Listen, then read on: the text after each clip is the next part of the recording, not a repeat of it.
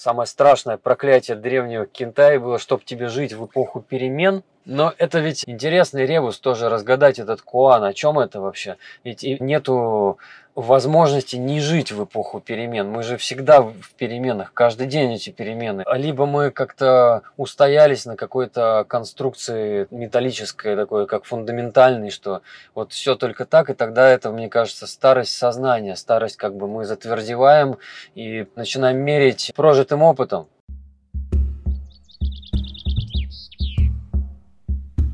Привет, я Катя Золотых.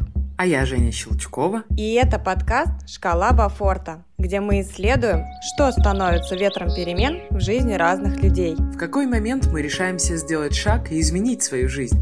И как объяснить, что для этого одним нужно испытать потрясение, вторым банальную скуку, а третьим просто вспомнить детские мечты. И зачем?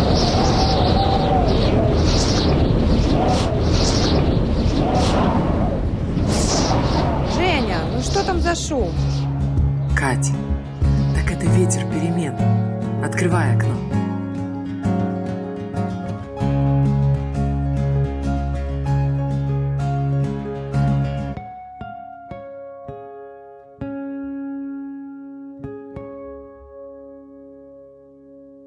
Привет всем! Это 12 выпуск «Шкалы Бафорта».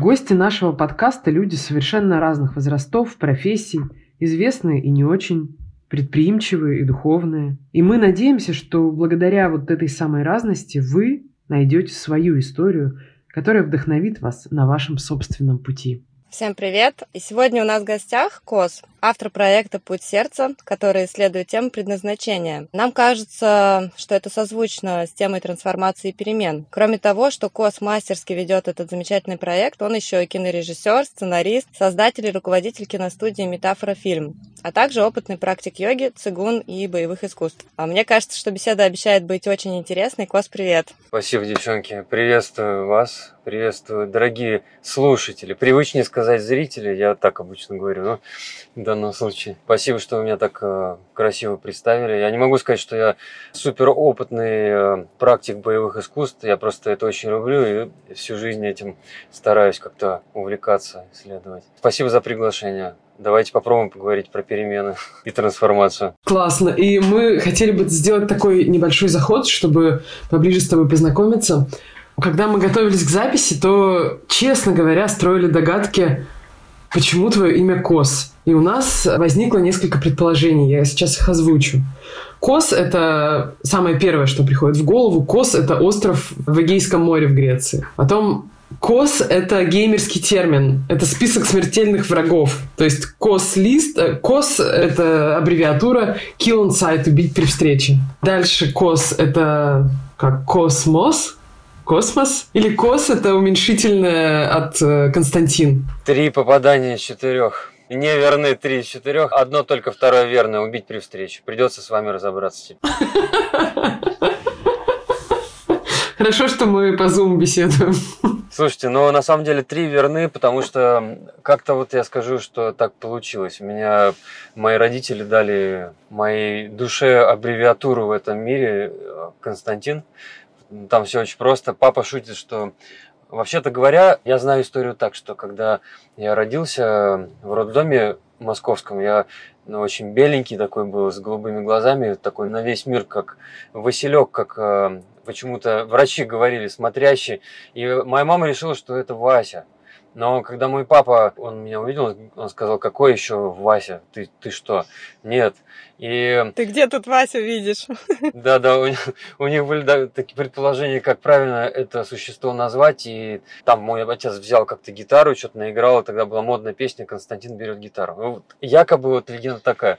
В общем, поэтому сокращательно от Константина это получился вот Костя. И вообще-то говоря, на самом деле в первой половине жизни, а вот у меня жизнь на данный момент, вот глобально, вот на сегодняшний день я биологических здесь 38 вроде как лет, а, но на сегодняшний день она у меня делится вот как минимум на три части. Вот две из них я как бы отделяю одно от другой. Вот. А они делятся, собственно, точками прикосновение к смерти. Вот в чем дело. Поэтому для меня это... Я откликнулся на эту тему, предложенную вами, потому что она для меня очень трепетна.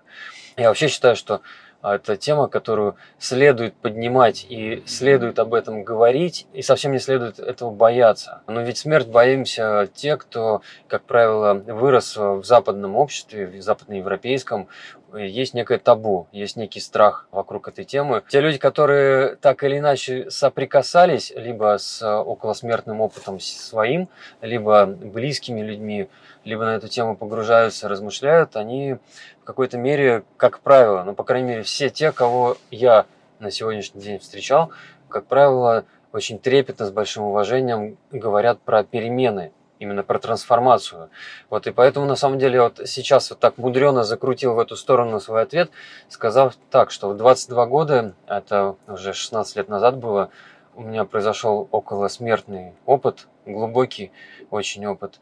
Он связан был с потерей здоровья, болел тяжело и с переживанием трансформации, масштабной глубокой трансформации, которая, собственно, направила в другую сторону. И вот тот персонаж, который был до 22 лет, его звали Костик, его звали Костя, его звали на улице Костян, ну и так далее, в общем. И он такой, это был совершенно другой персонаж, который, возможно, в какой-то мере ушел во время переживания около смертного.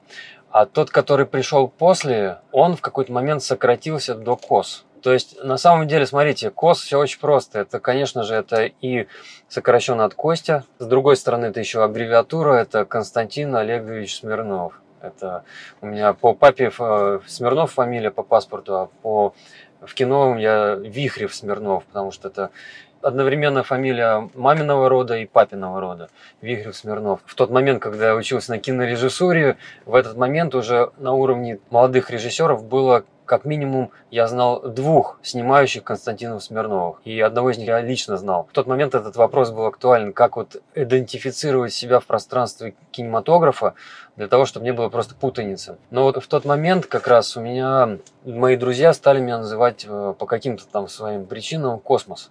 Космос это, видимо, потому что все мои мысли после того моего трансформационного опыта, они были глубоко как бы о мироздании, о смыслах и обесмысливании, о вопросе зачем, о пути, о предназначении. Ну, в общем, я фактически этим питался. То есть питался, может быть, даже в какой-то мере для меня это важнее было, чем просто вот органической, биологической пищей. Для меня было очень важно вот этими размышлениями, я этим жил.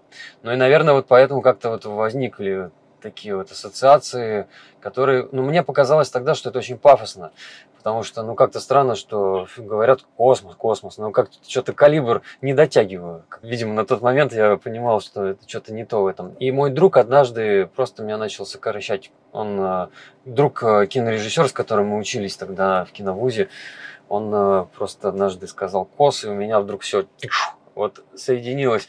Я в тот момент понял, как мне можно себя комфортно идентифицировать, чтобы это был не космос, это чтобы не было какой-то чрезмерной пафосности и там, повышения собственной значимости. Вот. Ну и как-то кос, в общем, пришло. Поэтому три в одном. И аббревиатура, и данное родителями, да, и какой-то вот трансформационный опыт. По поводу второй версии, которую вы сказали, я это встречал. Я уже, будучи косом, вспомнил, что когда-то я смотрел такой фильм, кажется, он назывался «187» в глубоком своем подростковом периоде. И там как раз вот было про хип-хоперов, а, рэперов, уличных гангстеров, которые там писали на домах 187 и там еще КОС, по-моему, там они подписывали как раз. Но это про банды. Что тоже на тот момент было мне когда-то достаточно близко. То есть только Греция не попала? Я узнал потом в какой-то момент про Грецию, а потом еще иногда друзья скидывают, оказывается, есть халва под названием КОС. Да? Ну, тоже неплохо, по-моему.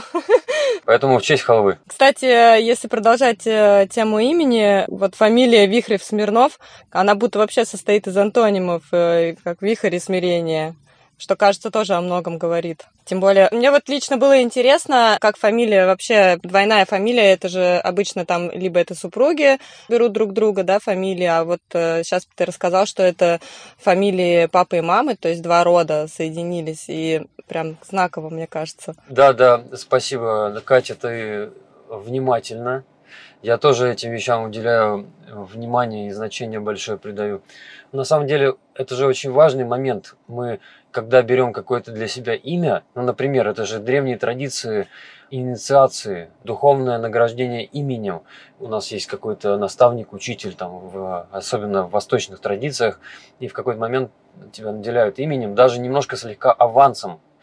И ты начинаешь свое имя проживать. Очень много людей, которые это переживали, ну, глубоко переживали. То есть я имею в виду без понтов. А кто идет по пути эволюции своей там духовного развития, наверное, все, с кем я на эту тему говорил, все начинают понимать, что по каким-то там причинам э, мастер что-то там увидел для себя, подметил, хитрым прищуром присмотрелся, ус подкрутил как-то и сказал, что вот ты будешь, например, Арджуна какой-нибудь, или, условно говоря, какой-нибудь Корам, или что-то еще. И ты даже не знаешь, почему тебе это дали, по каким причинам, ты просто начинаешь жить под этим именем. А как жить? Ну, просто представляешь таким именем. Жить под новым именем, который уже в сознательной жизни, это как выбор некий, это некий обед. И попробовать прожить, это же на самом деле энергоинформационный такой некий кластер, в который ты погружаешь себя, свою жизнь и начинаешь как бы перемены переживать. Поэтому на самом деле с именем но вот у меня в моем случае было так, что у меня сильно жизнь поменялась, когда я взял этих два имени. То есть у меня мой папа, когда я начал подписываться в кино, в своих еще студенческих работах, а, а, в короткометражных, там, в клипах разных. Константин Вихрев Смирнов. Папа меня в какой-то момент спросил, а почему Вихрев Смирнов, а не Смирнов Вихрев? А я не знаю, я так почувствовал. Я просто вот почувствовал, что нужно так. Я понимаю на самом деле, что ну, мы на пути подростковом вообще, иногда гораздо дольше, у нас идет э, процесс там принятия своих родителей или там непринятия, отторжения. И я сам вот глубоко убежден, что как бы то ни было, нам нужно успеть до ухода из этого мира внутри себя эту историю отцы и дети разрешить. То есть даже если родителей уже как бы и нету в этой плотности, в этом мире, они же внутри живут. Есть красивое в «Интерстеллар» фильме, красивое очень такое размышление, от которого у меня ком в горле, знаете, когда вот прям вот прям вот такое, когда не отпускает, прям за душу, когда берет глубоко. Вот э, в «Интерстелларе» есть такая фраза, что мы здесь, чтобы стать воспоминанием для наших детей. И там вот очень глубоко красивое для меня это размышление. Я понимаю, что на самом деле иногда у нас нету родителей с детства. Иногда мы не принимаем, отрекаемся от родителей. Потом мы иногда что-то переживаем, возвращаемся обратно, проживаем. Но важно успеть внутри себя разрешить этот квест. Это, я бы не сказал, что это злой рок. Я думаю, что это в рамках, это прошивка игры, правила игры человека в этой школе жизни. Вот. И вот для меня это было очень важно. То есть я в тот момент, когда я принял для себя, что я принимаю фактически для себя и папу с его энергией рода, с, с его определенной жизнью, с его, ну какой бы он ни был, и маму свою, и как бы беру и как бы на себя одеваю, условно говоря, и манифестирую это в мир. А потом в какой-то момент для меня новый этап начался. Насколько я могу подписываться как просто кос. Потому что кос это некое вот проживание своей собственной как бы сущности, своей какой-то вот инициации миром. То есть я вот это проживаю, при этом у меня внутри сейчас нету конфликта.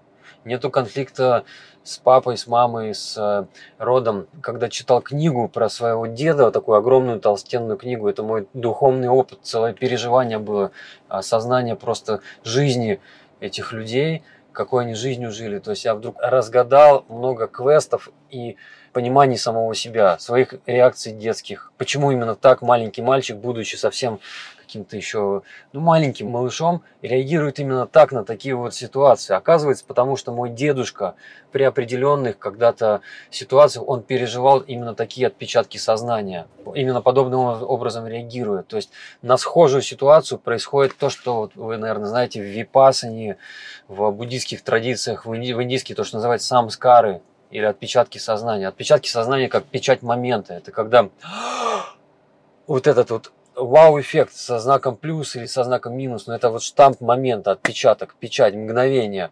Вот ребенок, он получает впечатление, печать момента, а взрослый идет по сценарию который когда-то создал этот ребенок. И вот мы в какой-то мере мы идем по сценариям, по генетике, которые создают наши предки. Говорят сейчас, что 126 человек прямо сию секунду ученые говорят, что да, 126 человек сию секунду общаются вот сейчас с вами. И, соответственно, 126 плюс 126, 126, потому что это паттерны реакции. Это каждый из наших э, дедушек и бабушек, про отцов наших, это же тоже это часть нас, и вот все эти реакции, определенные ситуации, это все на глубоком уровне, все закодировано в каждой нашей этой клеточке и активизируется при определенных стечениях обстоятельств. Поэтому для меня это Вихрев Смирнов глобально сейчас я осознаю проживание и принятие рода папы и рода мамы, как бы там ни было. А было совсем не все мягкое, гладкое, и у меня очень ядерный такой дух, честно говоря, с детства. Я, тот, кто был до 22 лет, он э, сильно бунтовал, он э, не принимал, там много чего происходило. А тот, кто пришел после, он э, как будто бы это вот в этот человеческий скафандр, аватар, уже как бы совершенно что-то иное пришло. То есть я знаю прекрасно, я помню все, и даже есть уже принятие своего собственного прошлого, какое бы оно ни было. Там много чего было, том, о чем я не хочу вам рассказывать даже сейчас, но это про принятие просто вот как бы жизни. И вот это все так подробно сейчас, потому что для меня это важно, потому что это про трансформацию которая именно произошла в жизни очень глобально. Вот у меня есть их достаточно много, коллекций трансформаций. Но вот масштабная такая вот тогда в марте 2004 -го.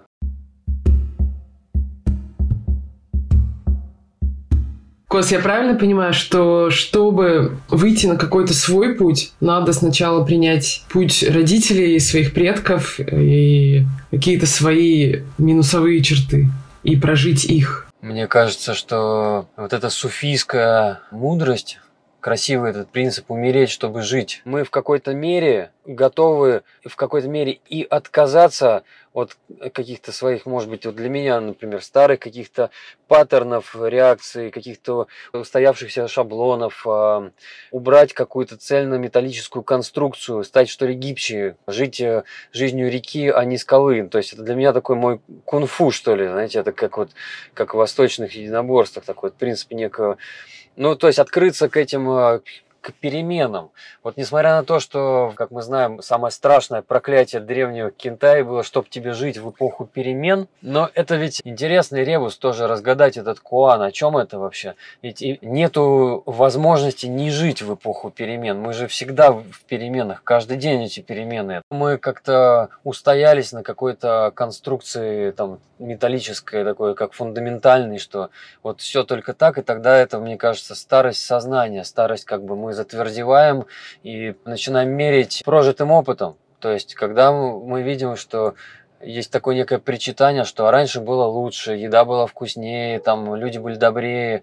Но это просто про то, что мы нам сложно принимать, просто серфить на волне духи со временем, что ли, как бы вот это вот э, идти, ведь это все постоянно меняется. И вот для меня вот это об этом, то есть мы можем принимать уже в какой-то мере эти перемены, но при этом насколько мы готовы принять самого себя во всех его э, наших этих проявлениях, которые мы же целая вселенная разных проявлениях. Насколько мы готовы видеть, трезво смотреть на себя, где-то трансформировать себя, насколько мы готовы там не сражаться со своими родными родителями даже внутри себя, внутри своих собственных воспоминаний, насколько мы готовы предположить, что вечно причитающий дедушка, который говорит, или бабушка говорит, что пытаясь предотвратить нас от допущенных ошибок, конечно же, понимая, наверное, на каком-то уровне, что все равно мы не избежать, все равно допустим свой этот набор косяков совершим, но при этом, при всем, мы же хотим всегда как-то вот делиться знанием с каким-то, что я вот это понял, я пережил на этой, блин, черт возьми, собственной шкуре, что я вот знаю, что я здесь набил вот эти шишки, меня предавали, и я предавал я уходил и меня бросали. Вся эта палитра пережитого опыта, она уже где-то остается даже вот уже позади. И вот есть некое такое знание умудренное. И вот этот дедушка, он хочет очень сильно своему внуку это передать. А для внука, да я сам дед знаю, слушай, ну что ты мне рассказываешь? У нас на дворе там 2028 год ты мне какими-то мерками 90-х говоришь. Ну, все изменилось, чувак. Но при этом, при всем, человеческая природа остается человеческой природой, и все равно, ведь они все также были молодыми, также любили, также косячили, извините за сленг, а, ну, спотыкались, падали, вставали, жили, там, радовались, грустили. Это же просто школа жизни человеческого существа в этом мире людей на в очень непростой, надо сказать, школе, на этой удивительно странной планете, к которой можно отнестись как к какое-то, может быть, чистилище и ад, адская планета, например. А можно отнестись, что, может быть, это очень крутая школа. Вот мы сейчас в компьютерной игре на уровне проходим жизнь, на уровне там Земля, обитатели планеты Земли, человеческая форма, вот пойди разгадай этот квест, и мы идем разгадываем. Потом пройдем, может, потом будем на Марсе уже, а потом, может быть, вообще как-то бесформенные существа. Как знать, мы этого не знаем. Вот. Метафорично отвечаю вам. Так очень классно. Я заслушалась, на самом деле. Честно говоря, очень классно, что вот так вот развивается наша беседа. Немножко непредсказуемо, но классно. Правда, мне прям очень нравится. Мне вот очень хочется узнать побольше о проекте «Путь сердца». Наш подкаст о переменах и трансформациях, и тема трансформации и предназначения, они довольно схожи. Потому что после трансформации человек э, становится ближе к себе, а значит, э, ближе к своему предназначению. Расскажи, как появился вообще проект «Путь сердца» и почему именно про предназначение? Ох, ты сейчас так это поднимаешь э, очень глубокие слои переживания моей души. Ну, давай, на самом деле это красиво. Сейчас, как человек, который достаточно глубоко разбирает тему предназначения, человек, который глубоко погружается в дефольклоризацию и развенчание мифов о теме предназначения и просто разбор на составные части, что же такое это вот предназначение, из чего оно состоит. Я вот прекрасно понимаю, что, как принято в разных а, древних школах, ну, например, пифагорейской или школе Сократа, там, платонических школах, там, древних греков, договариваться о понятиях вообще. Кто что подразумевает под термином предназначение. Потому что для некоторых это дело жизни. Дело жизни. Для некоторых, ну то есть для некоторых это ближе к профориентации.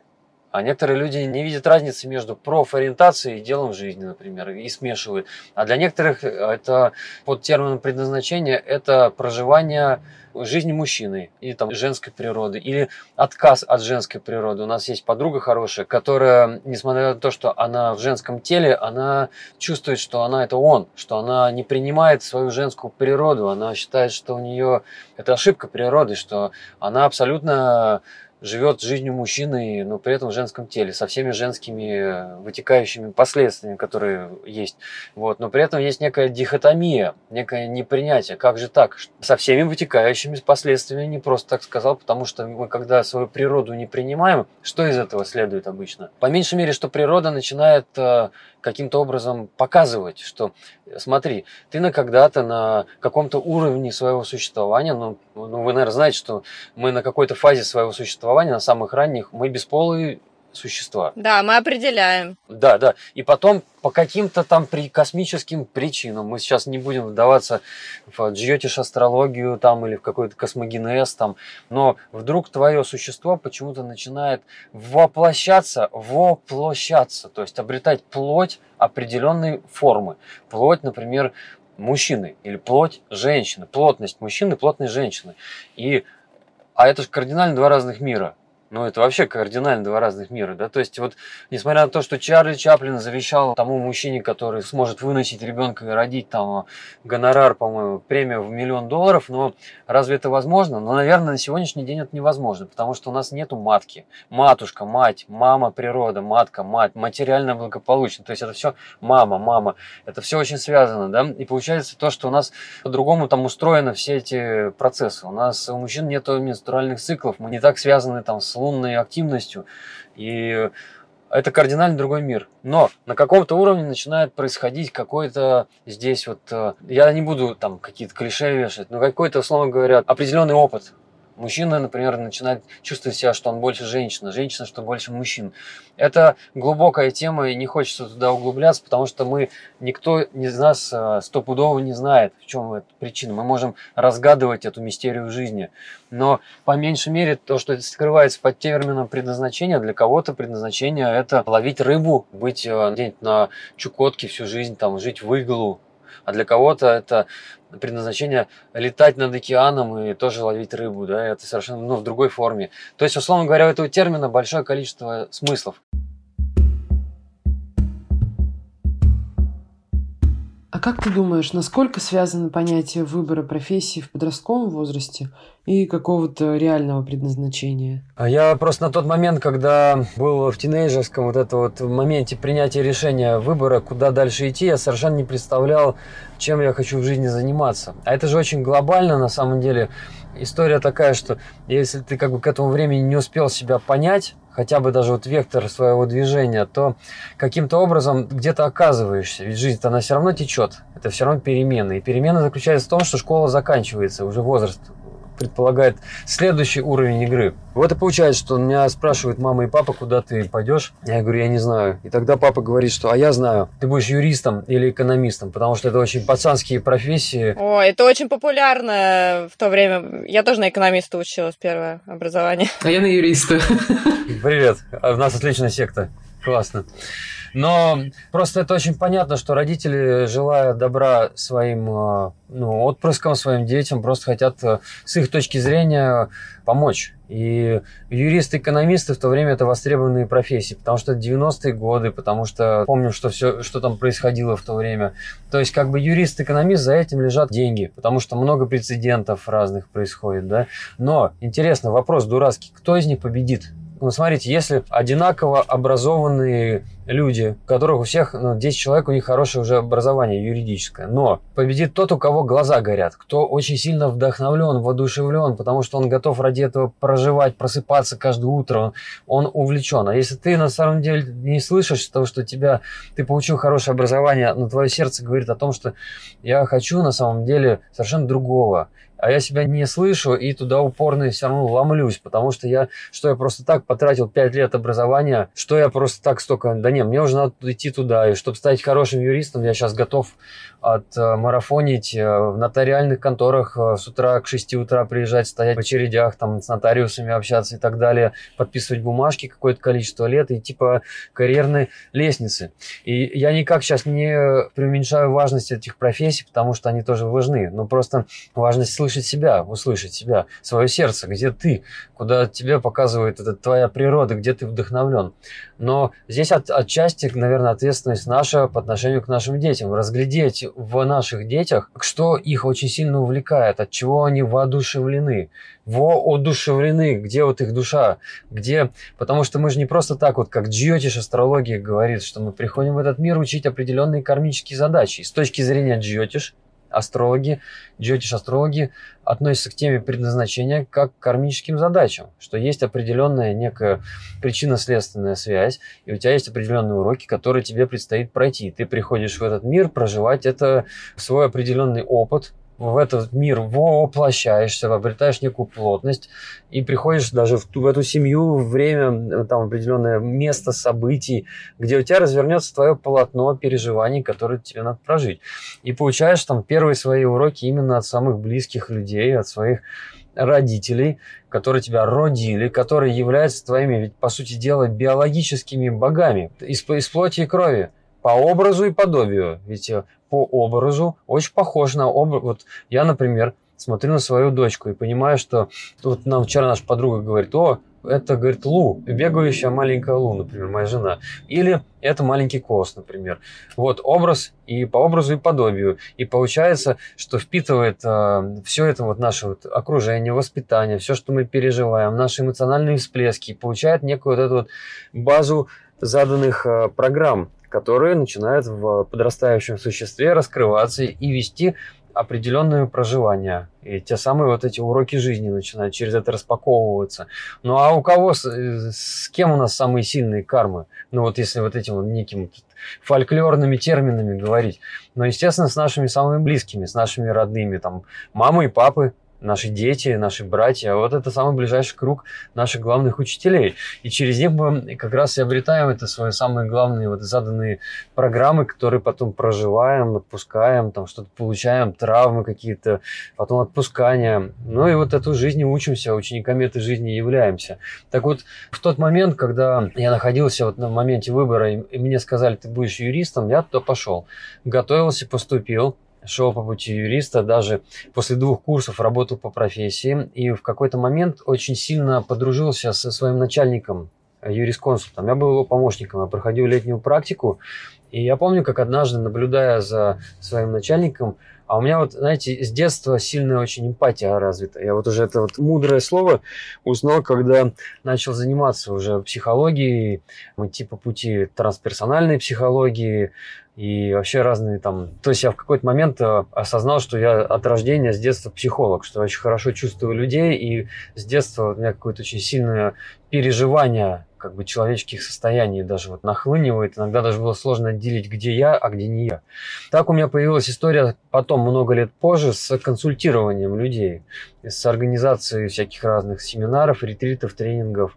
И зачем я сейчас об этом говорю? Закидываю туда вот некую петлю времени. Парень идет и поступает на юрфак, идет не по своему пути, и потом, общаясь с юрисконсультом, со своим начальником, однажды задает вопрос. Я задал ему вопрос такой, Александр, а вы вообще счастливы? Вам откладывает ли отпечаток вот эта вот профессия на жизнь? Это же разбирание прецедентов спорных, конфликтных ситуаций. Как-то это сказывается на жизни. И знаете, какой ответ был? Очень э, я его запомнил даже сейчас, я помню это пространство, эту атмосферу, эту комнату, этот стол. Он сделал глубокий вдох такой, да, сказывается. И у меня прям пробрало. Я понял, что мне не сюда. Я понял, что я не, не готов туда идти. Потому что есть те, кто это любит, кто готов, а у них определенный склад, они за этим пришли. Но мне на тот момент я понимал, что мне надо жить, э, я хочу жить разным, э, дышать э, разным воздухом, под открытым небом спать. Мне интересно смотреть в глаза разным национальностям, в разных точках, точках мира быть. Но я не знал, что это такое, как это возможно, но меня несло туда. То есть я уже вписался в какой-то момент, вот примерно в тот период жизни, в экспедицию МГУшную на Алтай. Мы почти что дошли пешком через ледник там по долине, по леднику Актру, по-моему, назывался. В долине Актру дошли там чуть ли не до границ с Монголией. Мы жили в палатках чуть ли не два месяца. И для меня вот этот дух странствий был очень важен. Меня это вдохновляло. У меня шла поэзия, я писал, я играл на варгане. Я, ну, я как бы не видел другой жизни. Это была очень простая жизнь, но она вот меня очень сильно звала. Тогда я понятия не имел на самом деле, вот, что буду заниматься темой предназначения. А ведь на самом деле там, где мы воодушевлены, и у нас идут вот эти потоки, мы чем-то горим, искримся. Вот а на эту тему мы посмотрели в, несколько дней назад с семьей мультфильм The Soul, Душа. Вот как раз про Душа. Ой, я уже слышу, наверное, за последние дней 10 э, раз пятый, наверное, надо посмотреть от разных людей причем. У меня точно так же было за месяц, наверное, раз 50 услышали, и поэтому это когда уже зашкаливала, девочка из нашей команды, член нашей команды, она сказала, что ну если Walt Disney уже делают такие мультфильмы, значит в этом мире реально трансформация идет, и это внушает э, веру вот, и я такой, вау, что там такое они сняли? Они сделали мультфильм про предназначение, про путь души. Это удивительный мультфильм. Интересно, что это тоже очень к месту тема предназначения. Стив Джобс, это же он основатель, правильно, компании Pixar. А этот мультфильм сделал Pixar и, и Disney вместе. И Стив Джобс в этом знаменитом своем выступлении перед э, выпускниками Стэнфорда, вы же наверняка смотрели все, да? Это он, э, если не смотрели, прям срочно сегодня к просмотру, очень рекомендую. Он э, говорит там три истории, то есть он стоит перед выпускниками Стэнфорда, самого там престижного, да, одного из самых престижных мировых вузов, и его ждут как э, на лекцию про бизнес, и он говорит так, ребят, я перед ним надо понимать, там тысячу человек, может быть, сидят в этих шапочках, тюбетейках. Он говорит, что, «А, ребят, я не буду вам рассказывать про бизнес, вы про бизнес уже сами знаете все, у вас отличное образование, вы сами все узнаете. Я вам расскажу три истории. И он фактически сторителлингом занимается. Вот у нас сейчас есть, мы создали курс по сторителлингу, искусство рассказывать истории. Вот. Там есть определенные технологии, там определенные есть методы, они древние очень. И вот я не знаю, владел ли Стив Джобс этими знаниями, или у него интуитивно это было, он просто был очень на своем месте. Вот он рассказывает о том, что первая история, она называется «Дотс», точки. Она, условно говоря, про то, что если вот находясь в точке сей час, мы прекра... вообще понятия не имеем, куда нас приведет и зачем это все нужно. Вот мы понятия не имеем на самом деле, почему мы с вами делаем этот подкаст и куда, э, как наша жизнь развернется через там пять лет и что с нами будет.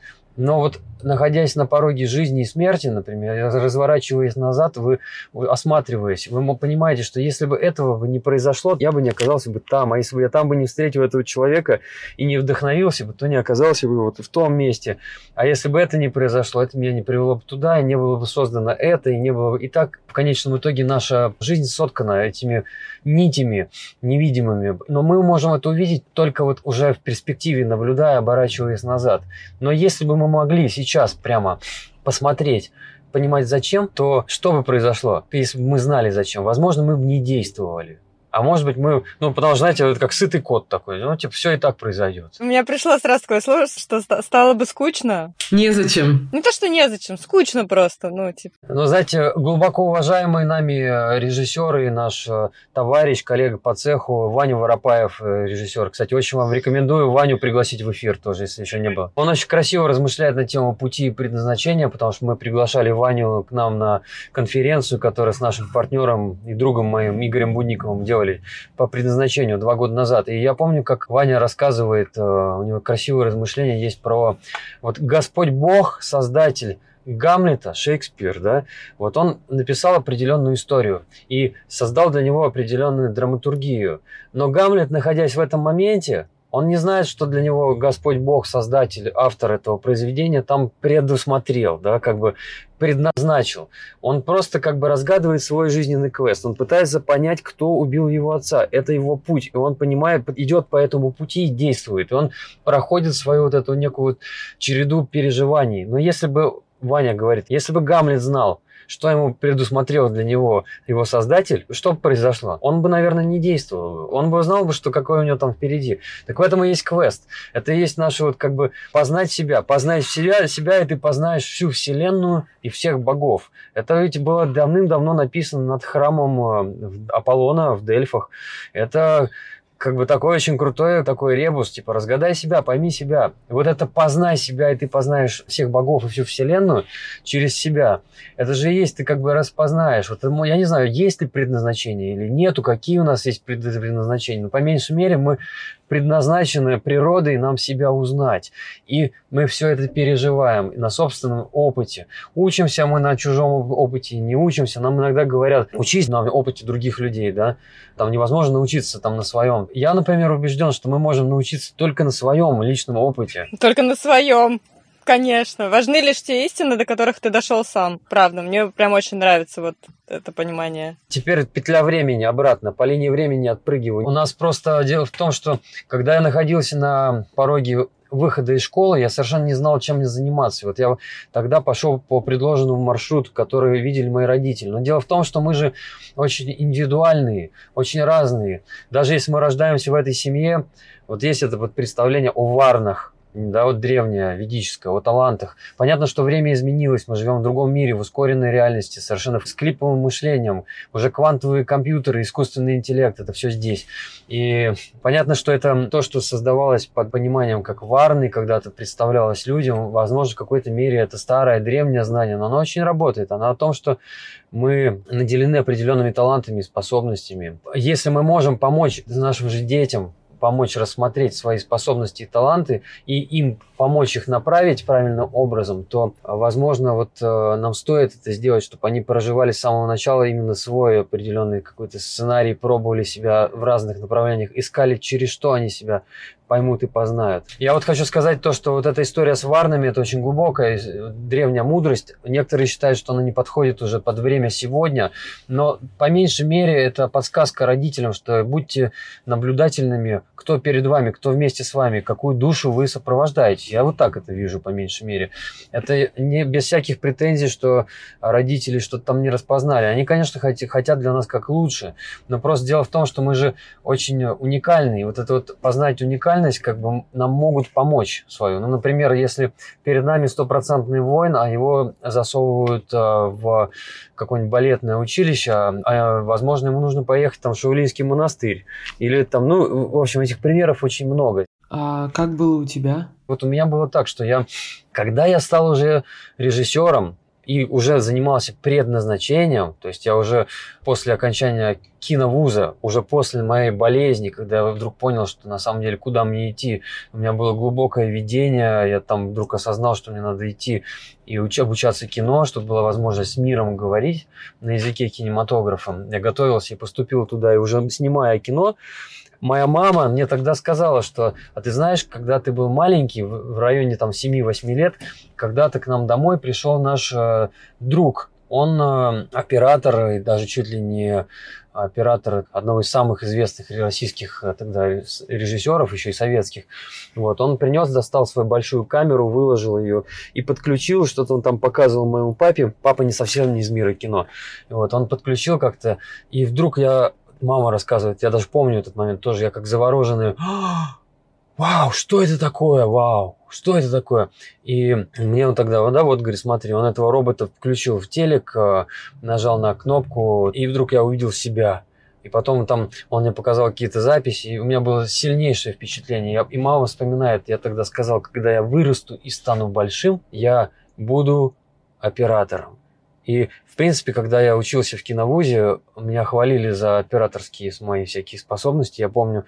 Но я не стал оператором, я часто снимаю там и даже «Путь сердца», и кино мы снимаем периодически, когда какое-то, или клипы мы.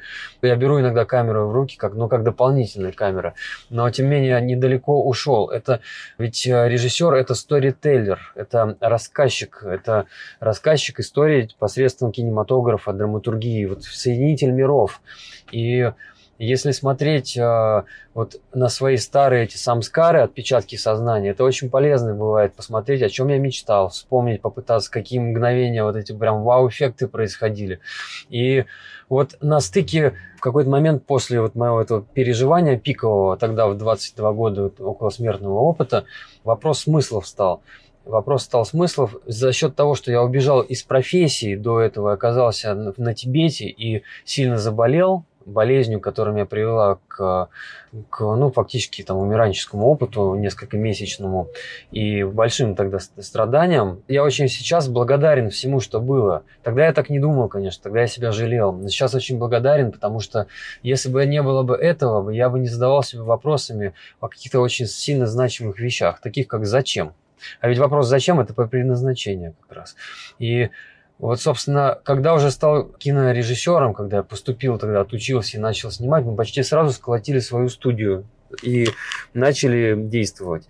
И всегда вопросы вставали главные, а что мы хотим транслировать через этот язык кинематографа. И так или иначе, даже если это была какая-то коммерческая съемка или реклама, мы все время старались какие-то свои вот эти семечки себя туда закладывать. Тогда я еще не представлял, что через там 8 или 9 лет э, кинематографической вот нашей деятельности, как кино, ну, как продакшн-студия, мы выгорим, потому что мы отказывались снимать рекламу алкоголя или там э, табака, политических акциях участвовать, а там деньги, в этих сферах деньги есть. Потому что мы просто сами не разделяли это. В тот момент, ну как вот мы можем это делать, если мы, например, на тот момент ни один член из нашей команды не пил алкоголь с, там, с никотином, с табаком давно завязали. Поэтому мы, в общем, как бы не брались, без осуждения, просто не брались. Произошел кризис тогда мировой, и собственно, появились, вышли на первый план, это видеографы. Собственно, ты сам и снимаешь, сам монтируешь. А продакшн, там много людей, это дорого и так далее. В общем, у нас произошел какой-то момент раскол, распад, и мы в тот момент ушли в преподавание. У нас мы много лет занимались театром, мы занимались кино. Моя жена занималась театром, преимущественно перформансами, а я занимался кино. Ну, собственно, на стыковке вот этих нашего опыта мы начали преподавать, давать э, не актерам в принципе, то, чем мы много лет занимались. То есть там раскрытие творческого потенциала, креативность, воображение, где-то ритм. И все, что мы делали, в принципе, это трансформационные были тренинги разные, направленные на понимание себя только через игровые методы, потому что мы использовали вот наш вот наработанный опыт, когда мы с актерами работали, с артистами. Только мы задались вопросами, а мы можем, если вот актеры могут, может быть, тогда и просто люди, которые работают там в офисах, например, на других работах тоже могут, и для них это может быть полезно. И вот это сработало. То есть мы начали много преподавать, использовать вот эти вот все наши наработки, и появились у нас консультации. Мы начали с людьми общаться на тему раскрытия творческого потенциала в индивидуальном формате. Мы вдвоем вместе с Лу, с женой вели эти консультации.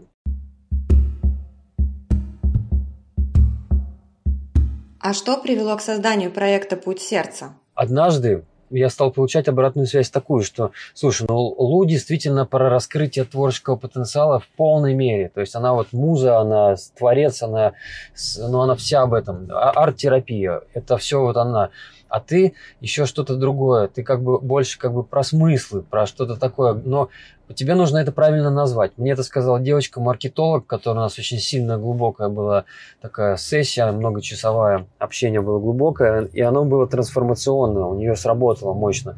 И она сказала, давай я тебе помогу, как я могу тебе быть полезным. Я у нее спросила, как это можно назвать, то, что я делаю индивидуально. Она сказала, что она не знает, но советует мне задавать вопросы тем людям, которыми у нас происходит эта такая индивидуальная работа. Как это можно описать? И никто не мог это сказать. Все говорили, что это какое-то путешествие к себе. Вот. И однажды один парень, которому я задал этот вопрос, он мне сказал так, что это похоже на возвращение на путь. То есть ты каким-то образом можешь почувствовать и помочь какие-то вот такие ориентиры к самому себе взять, как будто бы понять, э, там, услышать свое детство, услышать свои какие-то вот э, важные моменты, что ты там, типа, умеешь там услышать и подсказать, и обозначить какие-то таланты. Но тебе этот парень выразил так, возвращение на путь. Я же думал, что же это такое, как же мне это назвать, как же мне это назвать. И вдруг однажды потом пришло это слово предназначение. И как только оно пришло, у меня вот это бабам, маха инсайт был какой-то глобальнейший. Я вдруг понял, что это история про призвание, про предназначение, про миссию, про путь. Это вот какие-то про вот эти глобальные вопросы. Что у меня получается правильным образом для человека наводить фокус ему в сторону самого себя и помочь как-то его сопроводить, разобраться.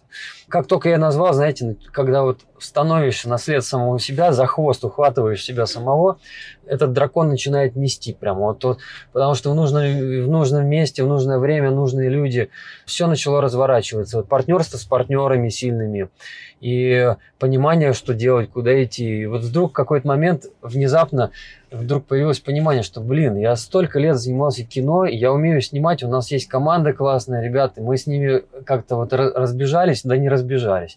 То есть разбежались, потому что мы продакшн не продолжаем, потому что все своими делами занимаются. Мы где-то создаем наши какие-то тренинги, театральные акции, делаем что-то такое вот обучающее. Ребята, кто-то снимает кино, кто-то там еще что-то делает. И вдруг появилось понимание, что есть некая боль которая скрыта за термином предназначения, потому что, как правило, это про экзистенциальные кризисы, это, как правило, про потерянность, это болевая точка. Если у меня получается с людьми взаимодействовать и им в какой-то мере помогать, ну, как бы разобраться в себе хоть немножко, как, насколько я могу, то, возможно, я могу чем-то делиться. То есть, возможно, при помощи своих этих э, средств, которые я уже наработал, заслужил просто через опыт. Может быть, я что-то могу такое сделать. И вот появился проект «Путь сердца», потому что у меня появилось, как я понял, мы начали называть это ДНК-проект. ДНК-проект – это те самые вопросы, которые мы задаем людям. Если вы смотрели «Путь сердца», вы видели, наверное, что это есть некая ДНК, это одни и те же вопросы, вопросы пути, которые мы задаем, а есть дальше вот некое iCloud облако, которое в результате этого общения возникает естественным образом. И если я могу активировать эти вопросы, их э, через них сделать заход к мастерам жизни, те, кого мы знаем, а у нас какое-то, знаете, вот поле общения широкая, нетворкинг, что ли, вот среда ну, таких вот каких-то сильных людей складывалась. И если эти люди могут поделиться своим жизненным путем, а ведь смотрите, когда мы задаем вопрос человеку по поводу его жизни, по поводу того, что он кровно заслужил, но вот этот опыт, когда он спотыкался, падал, учил свои ошибки, понимал. И вот это то, что не наиграно. Это то, когда ты его про жизнь спрашиваешь, когда ты искренне, возникает этот искренний разговор, когда искрится. То вот мы верим, что за чашкой вот чая, за в таком неком доверительном общении, когда возникает эта некая искорка между людьми, и мастер, который прошел по своему пути, и у него есть какие-то ключики определенные, и он может, и у меня вот, например, получается его раскрыть, то возникает некий вот, некое вот пространство, атмосфера, и происходит некая прямая передача. Это похоже на то, что происходит сейчас.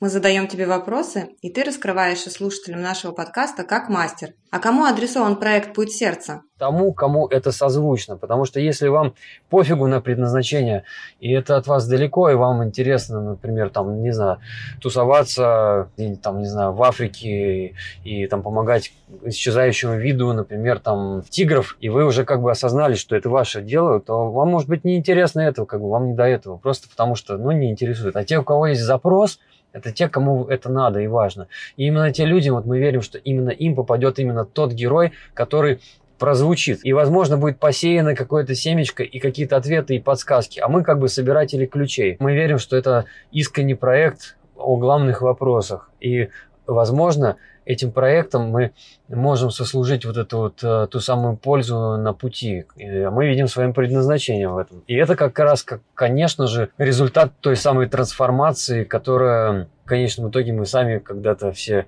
переживаем или пережили. Ну, то есть, когда мы начинаем задумываться о каких-то высших ценностях и ради чего вообще я в этом мире был. Это вот что от моего существования. Вот, э, я просто как бы был и ушел, а может быть, может быть и так. Может быть, для кого-то это так.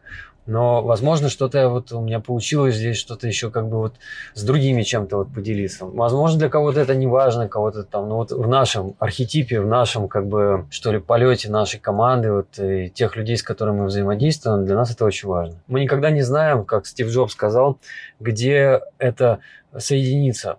Как это соткано на телоскутки. Мой папа, когда я его интервьюировал, есть интервью с моим папой, Олег Леонидович Смирнов, он как создатель российского интернета, у него есть орден, ему данный президентом даже, что мастер связи называется. Он когда-то начал заниматься телекоммуникацией, как, когда 13-летний мальчик вдохновился запуском спутника первого Советский Союз запустил в космос спутник. Это, собственно, делал мой дед. Его в ведомстве был все это Байконур и запуск.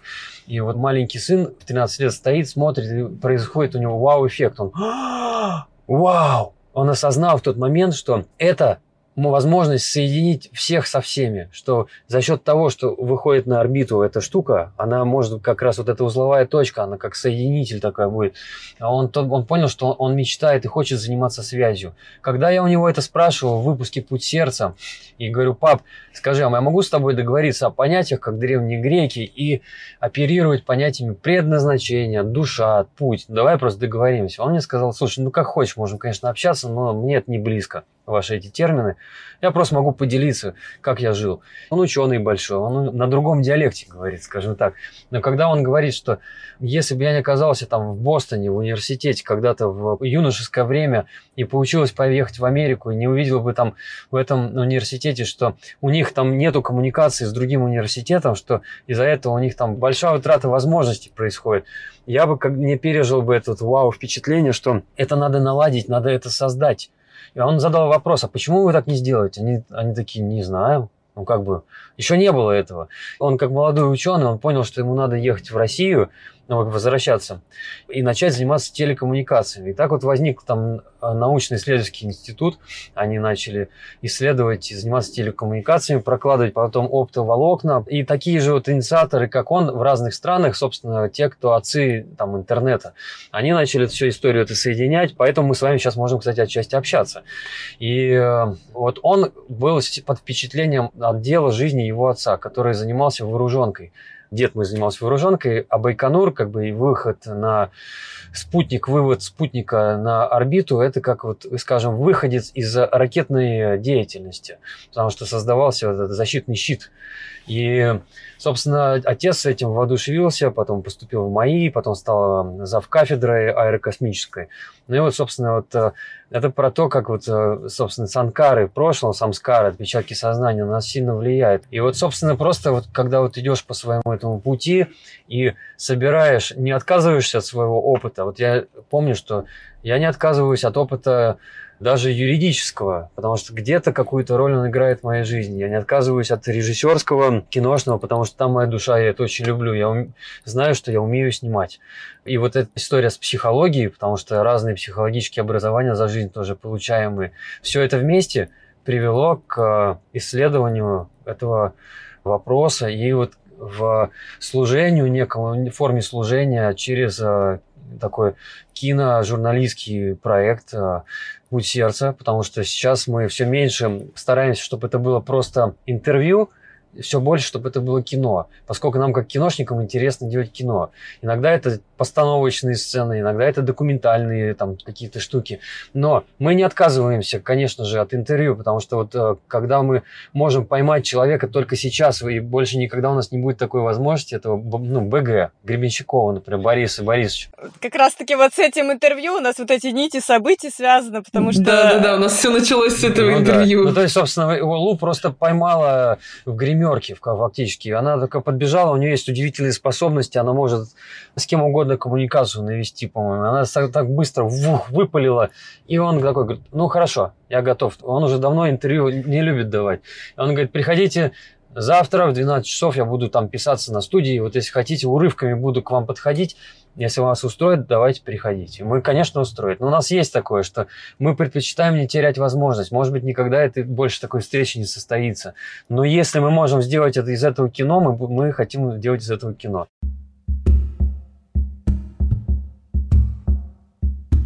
Кос, а если бы в то время, когда ты находился в поиске своего предназначения, ты познакомился бы с подобным проектом, как думаешь, это помогло бы тебе быстрее найти то, что искал? Вы мне сейчас это провокационный вопрос задаете. Я могу самое честное, как я могу на него ответить, что мне хочется в это верить. Я верю, что то, что мы делаем целой уже не маленькой командой, причем я считаю, что мы это делаем вместе с нашими зрителями, потому что мы общаемся со зрителями, мы слушаем подсказки, мы видим ценность, а, это обозначают, нам говорят про наши косяки и какие-то пожелания, мы стараемся по мере возможности это учитывать.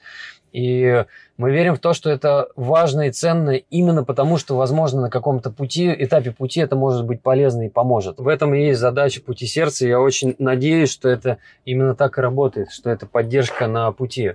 То есть я понимаю, что те вот возможности, которые мы как человеческие существа, которые проходят свой путь, то, что мы можем для людей сделать, мы стараемся это всеми нашими возможными методами и силами, целой командой и людьми, которые нас поддерживают и подключаются. Спасибо им их все больше с каждым днем.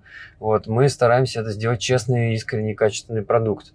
Но мы же люди, на самом деле, всего лишь люди.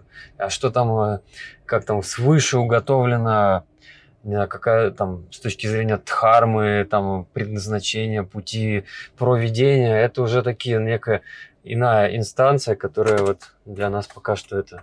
Ну, мы то, что мы можем, мы делаем. А а то, что человеку суждено пройти, он все равно пройдет. У нас фирменный вопрос мы задаем каждому герою его. Что такое ветер перемен для тебя? Как ваше название, вот это вот название программы с чем связано? Можно встречным вопросом? Как раз с ветром это шкала, которой измеряется сила ветра. Да, да. Слушайте, ну ветер перемен, наверное, э, Извините, ничего, что такое погудит, мне надо развернуться. По-моему, это что-то даже пикантное. Пикантное, да, потому что Ага, хорошо. Для меня, на самом деле, я думаю, что ветер перемен, это, на самом деле, вот, как я сейчас почувствовал, это какое-то честное, тотальное проживание мгновения прямо сей час. Вот знаете, в какой-то момент я понял, что ценность того, что мы делаем с нашей командой, вот, с Игорем Будниковым, в частности, как с э, близким человеком, партнером, вот, мы просто стараемся людям давать возможность э, как, ну, входить в контекст предлагаемый контекст на тему присутствия в моменте, потому что это про осознанность.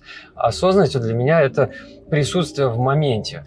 Это и есть на самом деле предназначение, потому что если для меня свести предназначение – это некое проживание тотально честное, честность перед самим собой по отношению к этому моменту времени.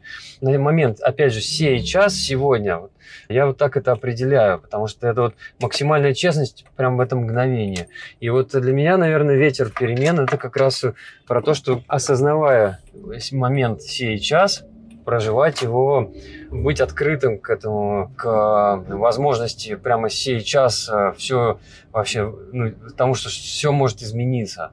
Вот. Но при этом, при всем, как, знаете, это вот быть в контексте, что ли, принятия этой перемены. Я понимаю, что это так легко как-то звучит, что ты пойди попробуй, какая-нибудь жесткая ситуация прямо сейчас вот происходит, как ты ее примешь? Я не знаю, смогу ли я как бы не оплошать и не перед вами не упасть сейчас это, в яму смыслов собственных, не знаю, но, но для меня вот какое-то, наверное, про присутствие в моменте.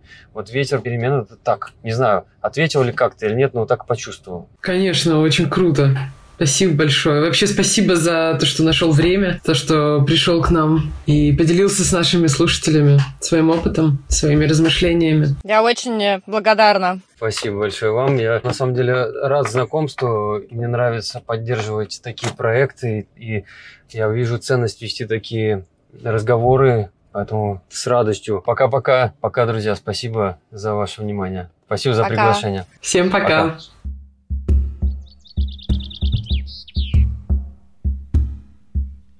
Слушайте нас на всех подкаст-платформах, ставьте лайки, сердечки и пишите в комментариях и в личных сообщениях, нашли вы свое предназначение или пока ищете. А самое главное, возвращайтесь почаще в здесь и сейчас и кайфуйте от жизни. Пока-пока.